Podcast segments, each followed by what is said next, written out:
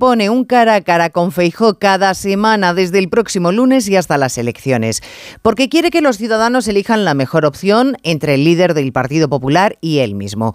Ha llegado el presidente a la conclusión de que ni gurús de Moncloa, ni encuestas, ni equipos de campaña, que el mejor defensor de Pedro Sánchez es Pedro Sánchez. Y por eso, esta mañana ya se ha colocado en posición de salida.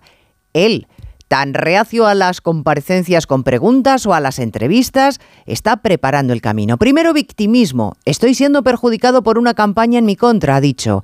Después, ratificando una vez más que los españoles no han votado en las elecciones libremente evaluando su gestión, sino porque varias campañas le han lavado el cerebro. Y tercero, exhibiendo méritos.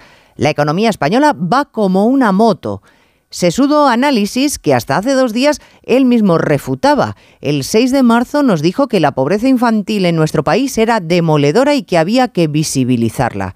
¿En qué quedamos?